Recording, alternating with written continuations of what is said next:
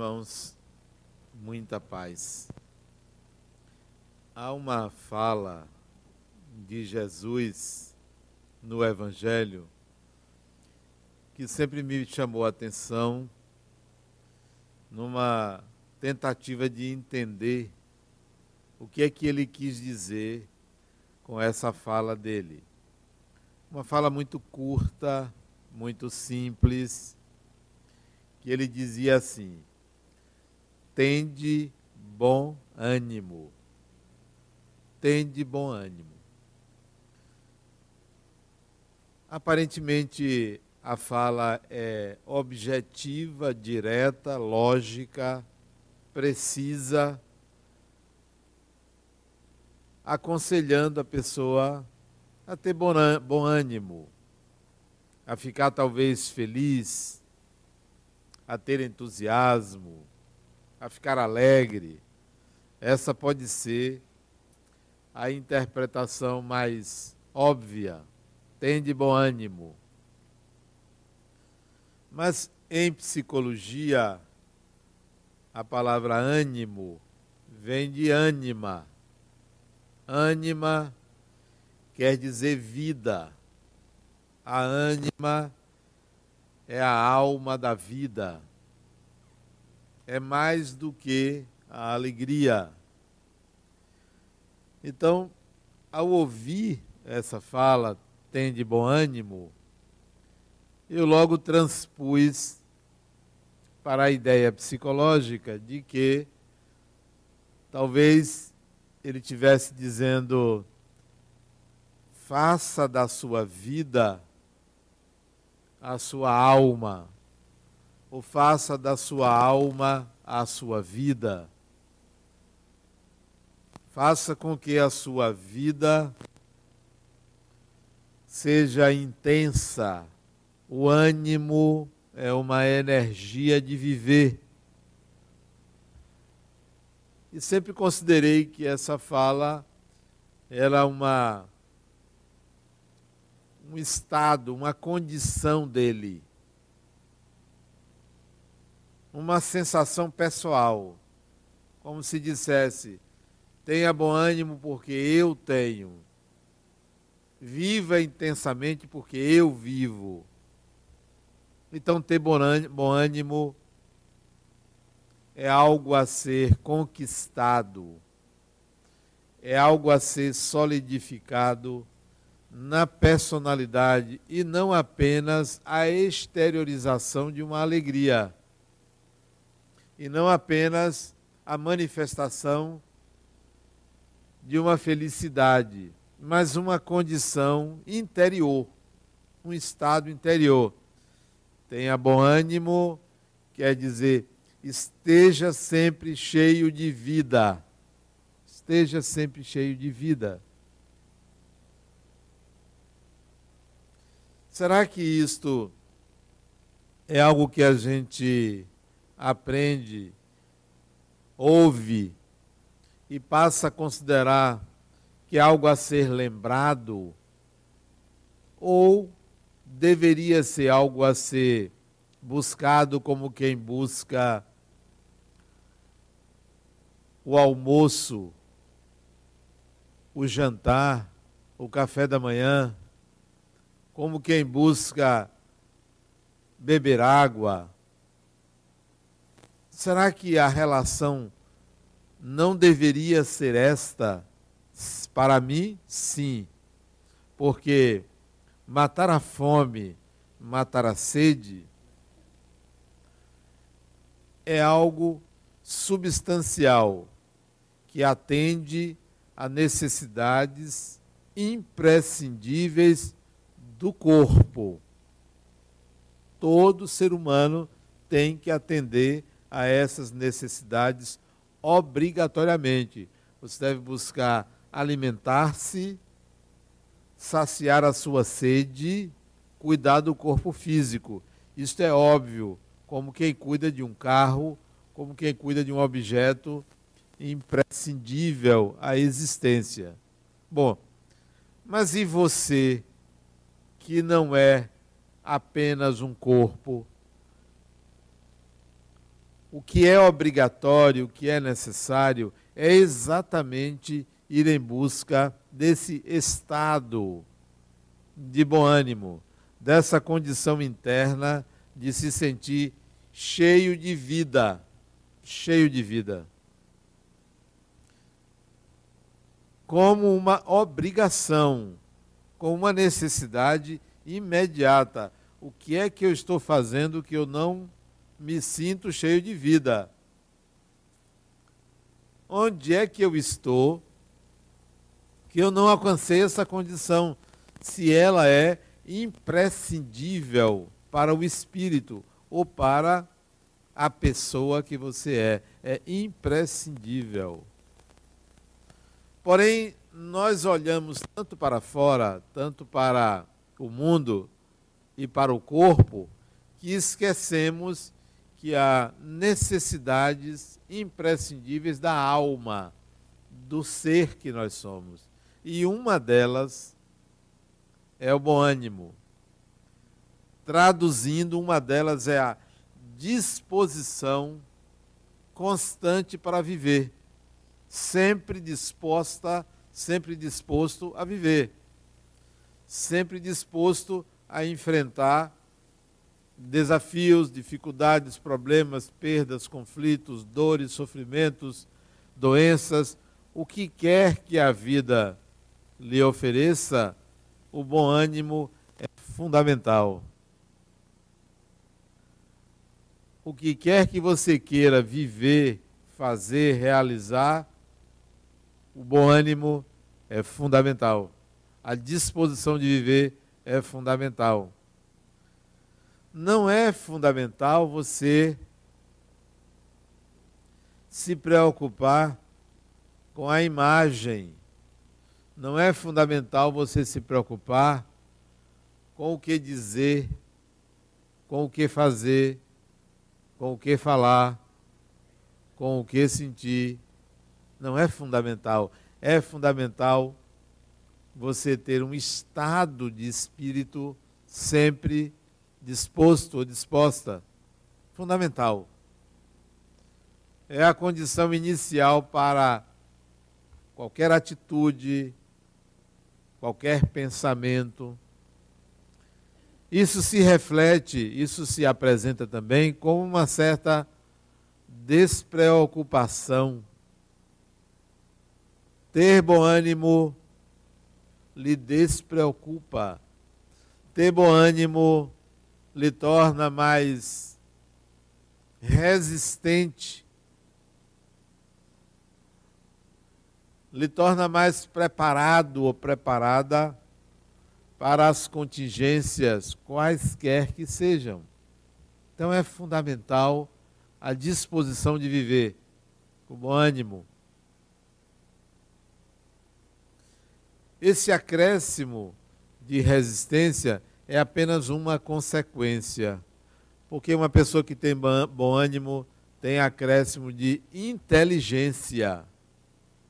Uma pessoa que tem bom ânimo é uma pessoa que é mais inteligente do que outra, entendendo inteligência como a capacidade de, entre duas opções, escolher a melhor. Isso é sinônimo de inteligência. Inteligência é a capacidade que o ser possui, humano ou animal, de entre duas opções escolher a melhor isto é sinal de inteligência. Se você tem bom ânimo, você tem muito maior probabilidade de fazer a escolha mais adequada entre duas ou mais opções de vida. Então, consequência do bom ânimo é um acréscimo maior de inteligência. Consequência do bom ânimo é a proteção espiritual. Isso quer dizer o seguinte: se você vive uma perseguição espiritual, se você vive alguma ameaça que você sente contra você, a melhor proteção que você pode obter é o seu bom ânimo, é desejar ao outro o melhor de você. Essa é a melhor proteção que existe. Você quer me agredir? Pois eu desejo o melhor para você. A agressão ou se desfaz ou se torna reduzidíssima, porque você tem bom ânimo. A consequência do bom ânimo é uma capacidade maior de se proteger ou de não ser alvo do mal do outro. Então veja que não é só o aumento da resistência, não é só o aumento da inteligência, não é só a proteção maior. Há mais vantagens em ter bom ânimo.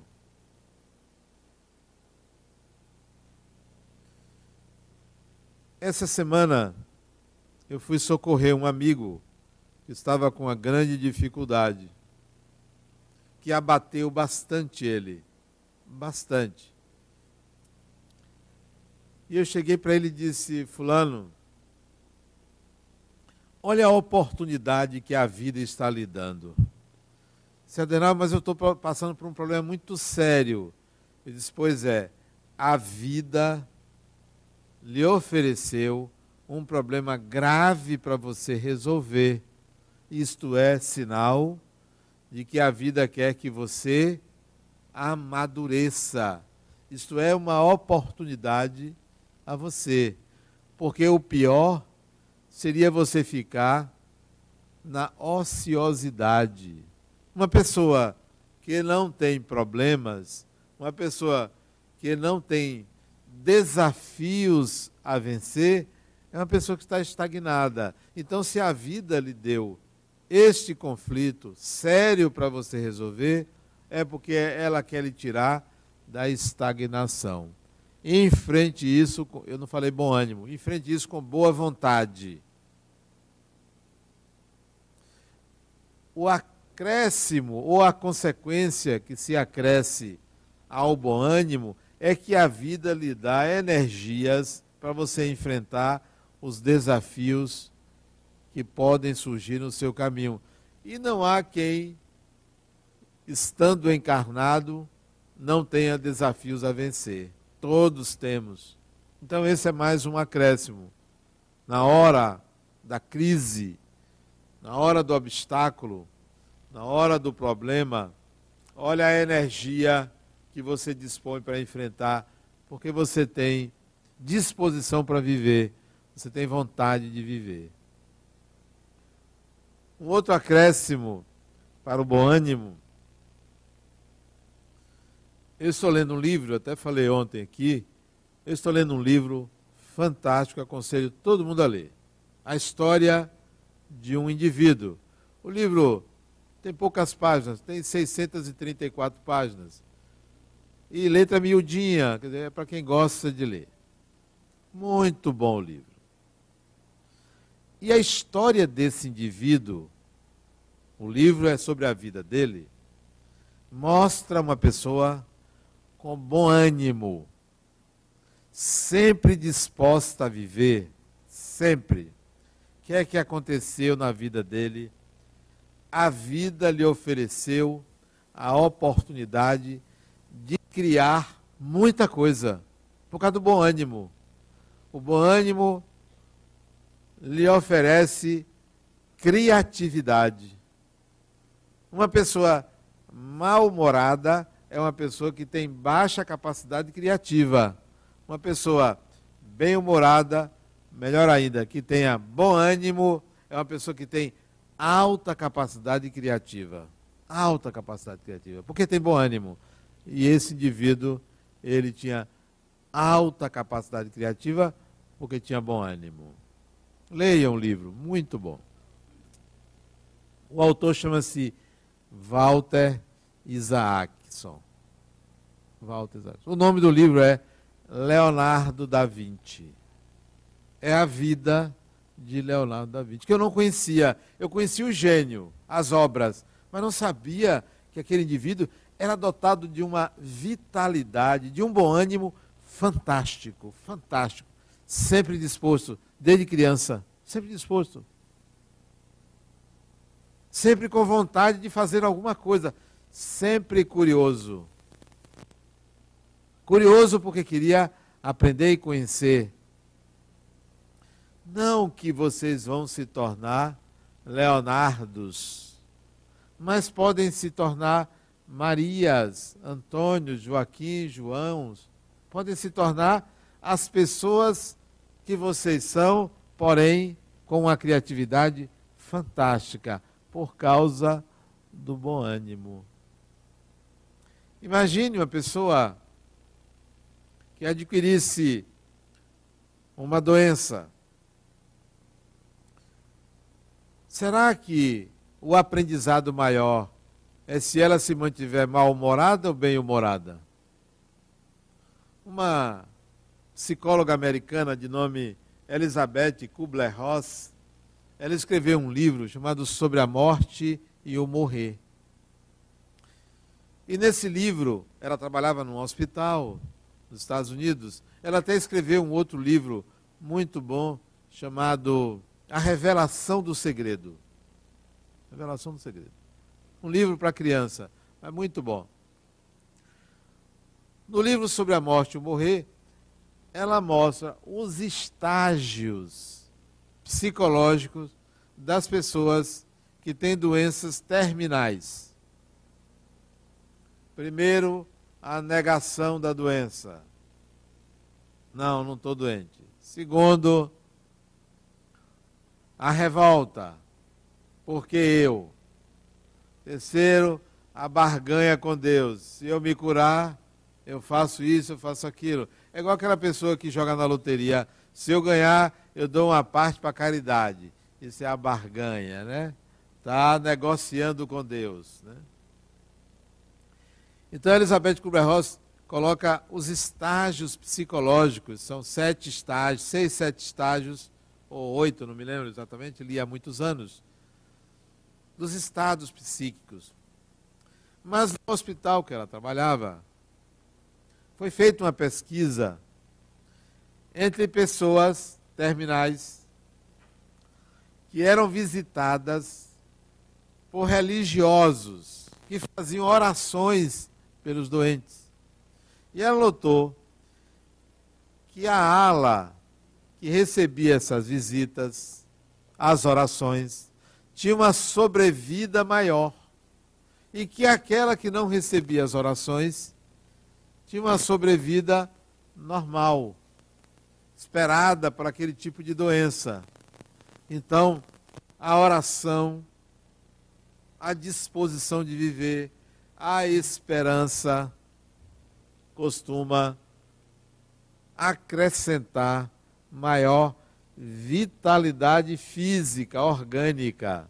Não que isso seja muito relevante, mas, de alguma maneira, as células do corpo respondem melhor a quem tem bom ânimo do que a quem não tem bom ânimo.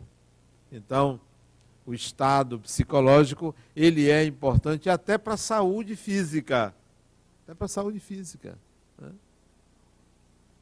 Sabe-se, por exemplo, que quando a pessoa se deprime, tem depressão, está mais sujeita a ter câncer, a adoecer.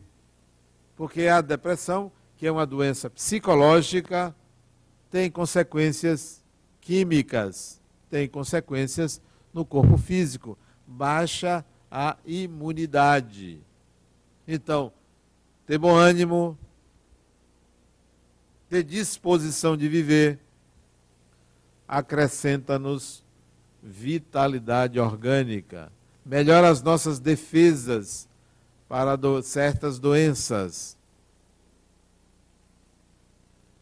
De tal maneira que aquela fala de Jesus tende bom ânimo, não é uma simples recomendação para a alegria, é algo mais profundo. Profundo. A questão é como você sai da simples alegria para um estado permanente de disposição de viver. A questão é como sair da superfície para o mergulho, como alcançar uma camada profunda em você que lhe dê esse estado permanente. Comece. Comece. Com uma separação do que é relevante e do que não é relevante para a sua existência. O que é importante e o que não é importante. É importante eu me preocupar com o que acontece com uma pessoa que não é das minhas relações, é importante, é necessário que eu me incomode, principalmente quando se trata de alguém que não me diz respeito. É importante eu me ocupar da vida de uma pessoa que não faz parte das minhas relações. É importante eu me preocupar com a vida de um artista, se casou, se não casou, se teve filho, se não teve, se enriqueceu, se não enriqueceu, se tem uma casa aqui, tem uma casa ali. Mas tem pessoas que gastam boa parte das suas vidas se ocupando da vida dos outros. Como se se realizasse na realização de outra pessoa. gastam tempo. Ao invés de projetar aquela energia no outro, deveria usar aquele tempo psicológico para se energizar, para ter bom ânimo, mas se incomodam com o que não é adequado, não é necessário. Pessoas que gastam tempo seguindo outras, o que as outras estão fazendo. Você sabe que tem gente assim? Se Adenal, você está seguindo fulano, eu disse, o que, é que eu tenho a ver com a vida de fulano? Eu estou seguindo a mim, eu estou me procurando. E eu recebo um bocado de mensagens. Fulano quer seguir você. Não tenho o que fazer. Se quer me seguir, não tenho o que fazer. Porque eu não, ninguém tem que me seguir. E ninguém tem que seguir a ninguém. Mas as pessoas precisam olhar para a vida dos outros. E dá nisso, perde tempo. Não olha para si, não olha para o que é adequado. Então andam pendurados em redes sociais que têm a sua utilidade apenas como instrumento de comunicação, mas se tornou instrumento de ociosidade, de diversão barata. O que é adequado, o que não é adequado para a minha evolução? Isso eu vou me ocupar de começar a separar. Isso eu não quero para mim. Isso não me diz respeito. Isso não me acrescenta nada. Por que, que eu vou me preocupar com alguém que falou mal de mim? Olha que perda de tempo. Alguém descobriu uma falha minha e falou de, mal de mim. Eu tenho que agradecer essa pessoa. Ela não vai ter coragem de me dizer pessoalmente. Disse a terceiros. O nome disso é fofoca.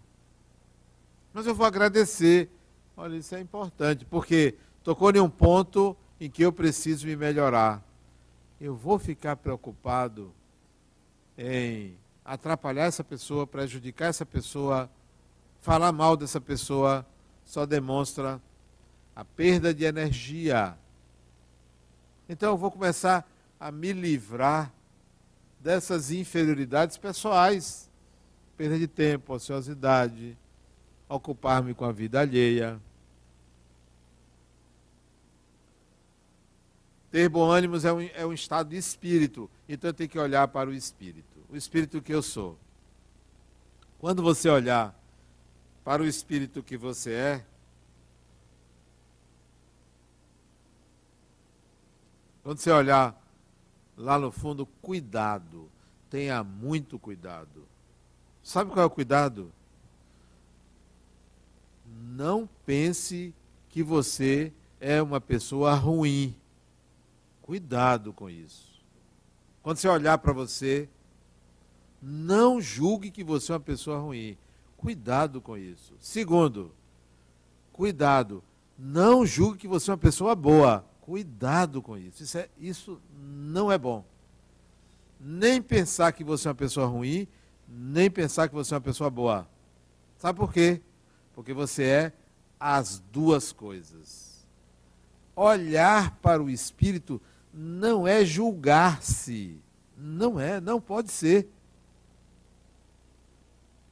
Porque se você for olhar por um julgamento moral sobre você, você vai perder um enorme tempo para eliminar o lado ruim e querer aumentar o lado bom, como se isso fosse possível. Melhor você olhar para o espírito que você é e pensar assim: Adenauer, você precisa aprender a falar melhor, vá se capacitar. Olha uma coisa boa, eu olhei para mim, vi que tinha um déficit de qualidade, eu vou me aprimorar. Adenauer, olhe você está precisando é, aprimorar os métodos de administração do Centro Espírita Harmonia. Vou aprimorar.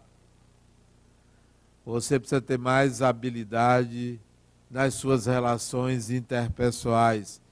Vou aprimorar. Adenauer, olhe sua atual encarnação, veja quantos anos você tem pela frente, comece a pensar na próxima também eu começo a olhar para mim sem nenhum julgamento moral, porque se você se julga moralmente, você também julga o outro moralmente e você tende a estabelecer uma hierarquia entre você e o outro. Não julgue ninguém moralmente, nem a si mesmo. Lembra da recomendação? Não julgueis para não serdes julgados. E o julgador, o juiz é você, não é o outro não. Olhe para o espírito e diga assim: eu preciso ter bom ânimo. Eu preciso ter bom ânimo, preciso ter disposição. Acordar de manhã com todo o gás. Leonardo da Vinci. Acordar com todo o gás. Terminar o dia 10, 11 horas da noite, com todo o gás. Porque a consciência não se cansa. Quem cansa é o corpo. Às vezes eu digo para mim, Adenal, é, você tem que descansar esse corpo. Tudo bem que você tem muita coisa a fazer, mas descanse o corpo. Aí eu tenho que cuidar do corpo e botar o corpo para descansar. Ó, vai lá descansar. Aí o corpo descansa, chega de manhã, bora lá, acorda, porque tem muita coisa para fazer. Não vou ficar deitado ali quando tem tanta coisa para viver. A consciência, o bom ânimo é da consciência, não é do corpo. Não é do corpo. Não é do corpo, é da consciência. Tenha bom ânimo. É uma disposição interna de viver, de fazer, de realizar, de provocar a vida. De provocar a vida. Eu tenho uma amiga, amiga mesmo.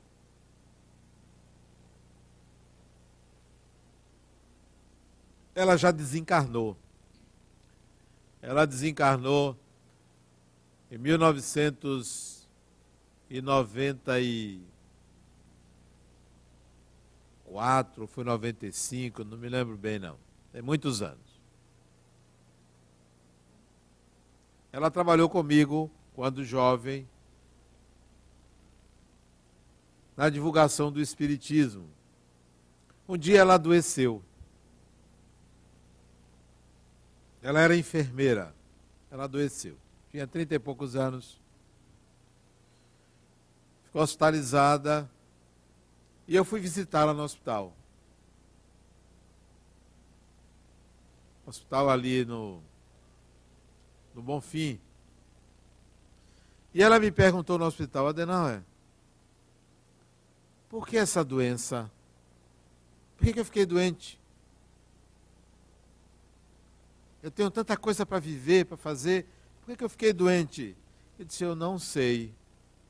Mas converse com Deus. Converse com Deus. Pergunte a Ele, porque isso é coisa de Deus. Deus é que manda a doença para a gente. Pergunte a Ele.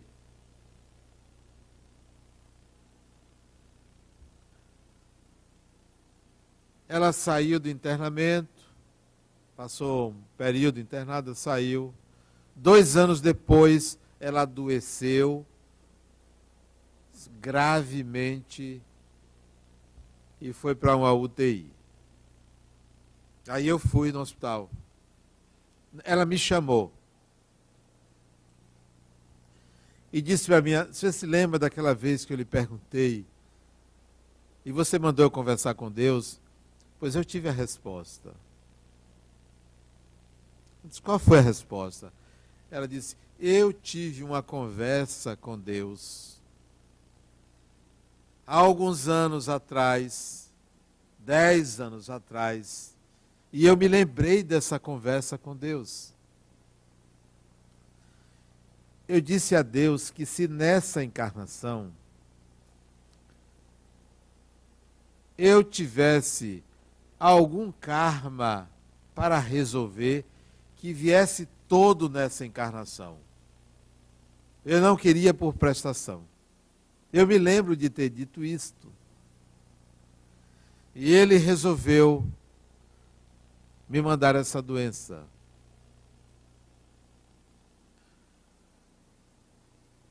E ela desencarnou um mês depois dessa minha conversa com ela, ela desencarnou. Desencarnou tranquila. Tranquila, tranquila. Sabe aquela desencarnação gostosa? Não sei se vocês já experimentaram. Desencarnação gostosa, né? Você desencarna de bem com a vida. A melhor coisa é desencarnar de bem com a vida. Desencarnação gostosa, aquela que não dá trabalho, né? É, foi ela. Encarnou. Um passarinho voou Alguns meses depois da desencarnação dela, eu estava numa sala do Centro Espírita Joana de Ângeles, ali em Patamares, fundado em 94. Estava lendo um livreto numa mesinha de plástico, esperando as pessoas chegarem para fazermos o estudo, quando eu senti uma pessoa me abraçar por detrás, aqui no meu pescoço. Aquele abraço carinhoso. Eu tomei um susto. E ela disse: Sou eu, Tereza. Era o nome dela. Sou eu, Tereza. Aí eu fiquei tranquilo. Fiquei feliz com o abraço que ela me deu. Sabe aquela coisa carinhosa que uma pessoa abraça a outra? Eu estava sentado, ela me abraçou aqui por detrás. Eu fiquei surpreso. Ela disse: Olha, eu vim aqui lhe ver. Olha, o Espiritismo é uma doutrina fantástica, porque oportuniza esse encontro sem, sem qualquer caráter de fé. Acontece, não é por uma fé, é por uma condição mediúnica. Eu vim lhe ver, disse ela. eu queria que você me permitisse, aqui no centro que você está fundando, eu estava fundando o centro, cuidar da parte social e trabalhar com crianças. Seja bem-vinda. Seja bem-vinda. Pode vir. E quando eu disse isso, a sensação de presença dela desapareceu, como se ela se desligasse de mim. Em 2002, anos depois, construímos essa creche e eu botei o nome dela. Creche Escola Tereza Cristina, em homenagem a ela, porque ela tinha trabalhado com crianças e tinha me pedido para cuidar da parte social e de crianças e homenageei ela. Hoje a creche tem 220 crianças que estudam aí em tempo integral, sob a proteção dela. Porque era uma pessoa que tinha bom ânimo, disposição de viver. E as pessoas que têm disposição de viver são pessoas que impulsionam a vida, a sociedade, como Leonardo da Vinci. Impulsiona a vida. Agora, aquela pessoa mosca morta, que fica ali na frente de uma televisão ou de um celular, olhando a vida dos outros, vai ser engolida pelo senso comum. Vai viver mais ou menos. Vai ser cooptada pela própria sociedade de consumo. Então, Tereza Cristina, para mim, foi alguém que disse a Deus: ó, que venha o que eu tiver que viver, que venha. Pessoa disposta. O que eu tiver que passar, eu quero passar, eu quero resolver isso logo.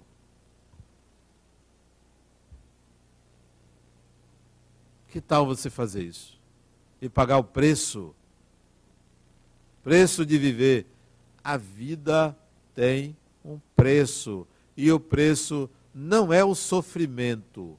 Sofrimento é escolha. O preço da vida é o sacrifício, não o sofrimento. É o sacrifício de usar toda a consciência, toda a vontade para viver. Outro dia uma pessoa disse, Adenauer, qual é o sentido da vida?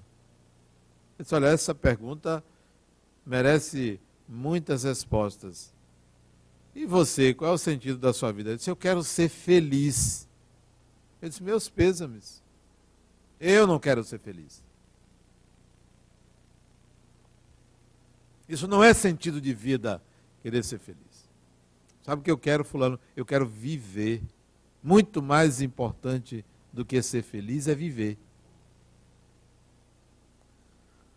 Porque quem sabe viver tem como consequência ser feliz. Quem quer ser feliz nem sempre sabe viver. Quero viver, viver intensamente, apaixonadamente, com toda a disposição de viver. Que coisa boa é você abraçar uma pessoa que você sabe que fala mal de você. Não é uma coisa gostosa? Ah. Você sabe que aquela pessoa não presta, mas você não é igual a ela. Não é igual. Não é igual. Isso é bom. Não é só abraçar os que você gosta e que lhe afagam. Isso é fácil. É facílimo. É fácil você sorrir para quem sorri para você, eu quero ver você sorrir para quem faz cara feia para você. Aí você vai mostrar quem é você. Quem é você? Isso é ter bom ânimo. É? Você está me agredindo? Lamento. Lamento por você. Lamento por você. Que ruim é isto para você. Para mim, não.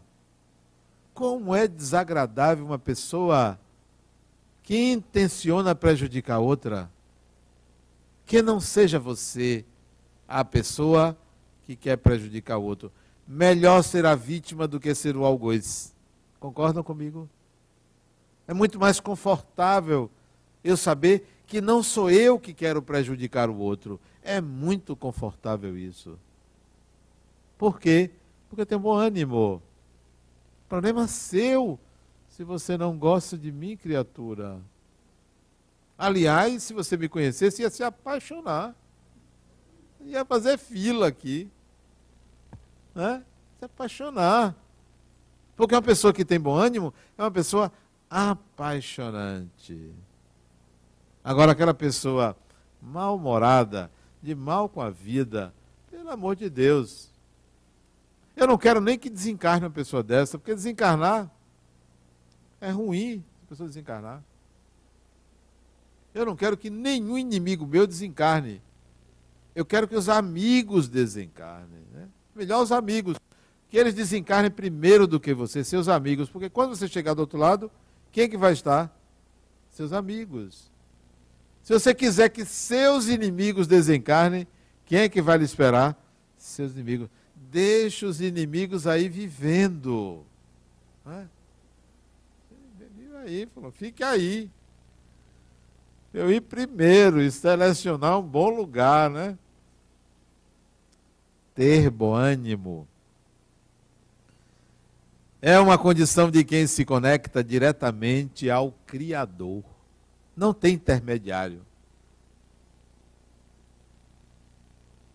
Uma pessoa que tem bom ânimo está conectada ao divino. Não tem corretor, advogado, psicólogo, médico. Não tem intermediário entre você e Deus. Não tem padre, não tem médium. É você e o Criador. É um diálogo permanente, constante tenha bom ânimo, porque isso vai aumentar as suas resistências, as suas energias, vai contribuir para você não procrastinar o que você tem que fazer, não adiar o que você tem que fazer, não deixar para amanhã. E começando a resolver suas questões mais simples, para quando vierem as complexas, você está de couro curtido, está preparado, preparada para o enfrentamento, porque você tem bom ânimo. Há um mito interessantíssimo. É um dos mitos mais compridos que tem na mitologia grega. É um mito que é conhecido apenas um pedaço dele. É o mito de Édipo. Édipo é aquele indivíduo que vive uma trajetória de quem enfrenta o seu destino.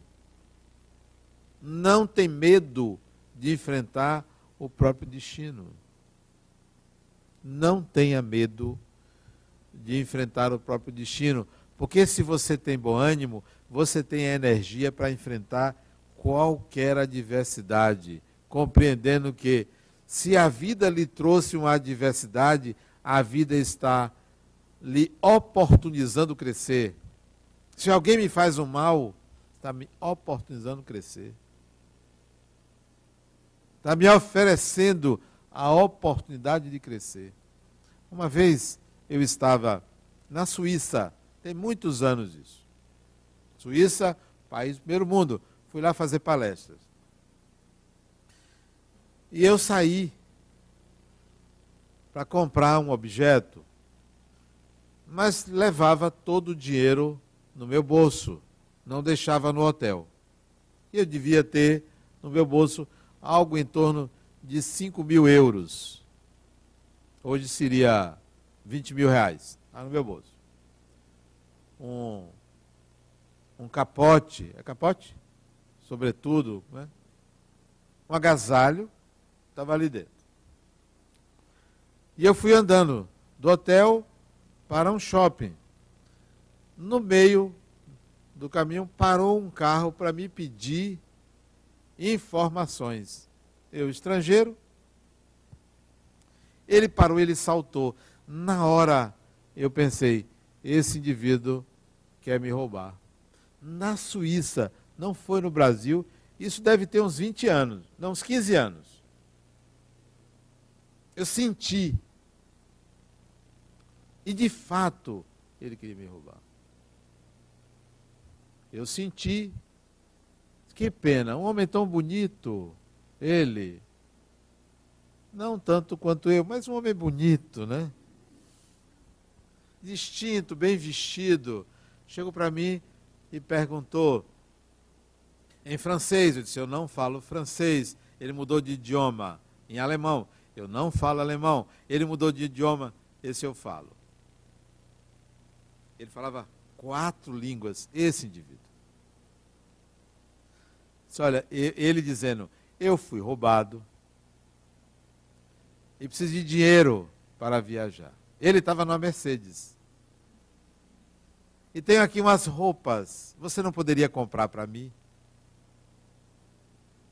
Mas onde eu moro, essas roupas não servem. Eu sou brasileiro. Essas roupas não servem. Lá é muito calor. Disse, Mas me ajude. Você deve ter dinheiro aí. Me ajude. Eu disse: Olha, eu não vou comprar essa mercadoria sua, mas vou lhe dar um dinheiro. Porque você precisa de dinheiro. Só que o dinheiro que você precisa, eu não posso lhe dar todo, mas eu vou lhe dar uma nota, porque vai lhe ser útil esse dinheiro. Eu sabia que eu estava conversando com alguém que me queria roubar, mas eu não quis dar a ele a oportunidade de fazer isso, porque seria ruim para ele me roubar. Tirei uma nota grande, esse dinheiro é seu. Ele ficou muito envergonhado por eu oferecer dinheiro a ele.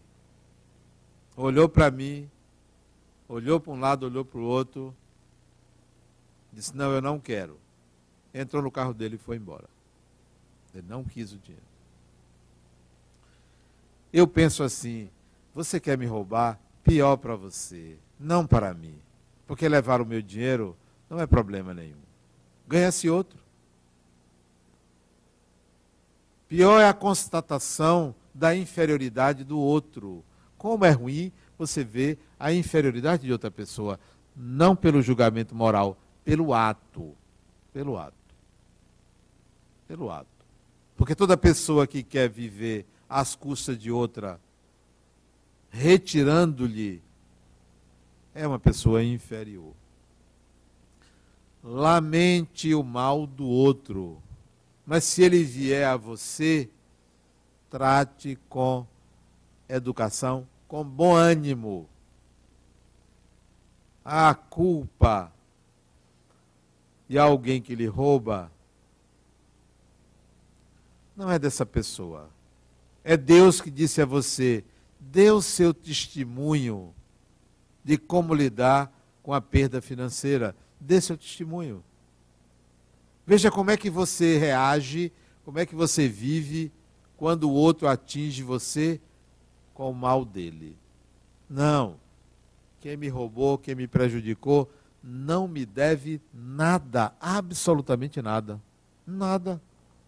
Me deu a oportunidade de crescer e aprender. Isso é ter bom ânimo. Isso é ter disposição para viver. Quando você tem disposição para viver, você se torna uma pessoa muito mais criativa e vive de uma forma absolutamente em paz. Muita paz.